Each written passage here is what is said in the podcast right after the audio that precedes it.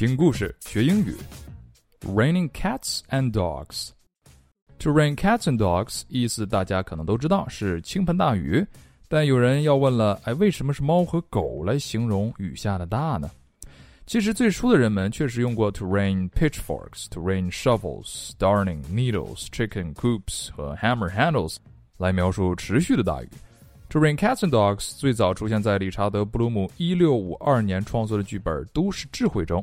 It shall rain dogs and polecats. Polecats 是一种类似于雪貂的猫。这个词儿后来在 Jonathan Swift 笔下变成了 cats。一七三八年，斯威夫特在《礼仪对话》一书中所用到的短语，就是我们现在熟悉的形式。I know Sir John will go, though he was sure it would rain cats and dogs. 另外，词汇短语起源故事百科全书中收录了对其起源的一种解释。书中说呀，十七世纪的英格兰在下大雨的时候，一些城市的街道就会水流成河。那这些污水呢，还会漂浮着大量的死猫和死狗。During heavy rains in 17th century England, some city streets became raging rivers of filth, carrying many cats and dogs. 布鲁尔在其所著的《成语寓言大词典》（Dictionary of Phrase and Fable） 中说，这个短语起源于北欧。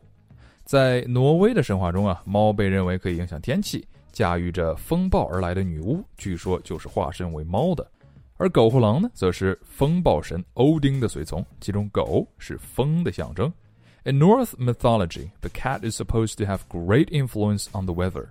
Witches that rode on storms were said to assume the form of cats. Dogs and whoops were attendants to Odin, the god of storms, and the dog is a signal of wind。最后啊，单独的 cats and dogs 这个短语有自己的用法，意思是价值低的股票或者不值钱的卖不掉的商品。那小猫小狗又怎么惹你了，对吧？Meaning low-priced, highly speculative stock。这种用法呢，一八七九年开始出现，一九八四年呢，在《纽约邮报》中出现过这样的用法。Walk on eggs。我们常以如履薄冰来形容一个人做事十分小心谨慎，像在薄冰上步行一样。英语中呢，类似的说法是 walk on eggs，如履薄蛋，或者 tread on eggs，就是非常小心的步行的模样。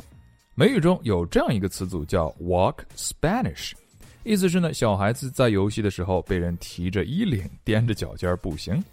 这个词引申后的意思变为小心的走路。现在呢，又常作被解雇、被罢免以及被驱逐讲。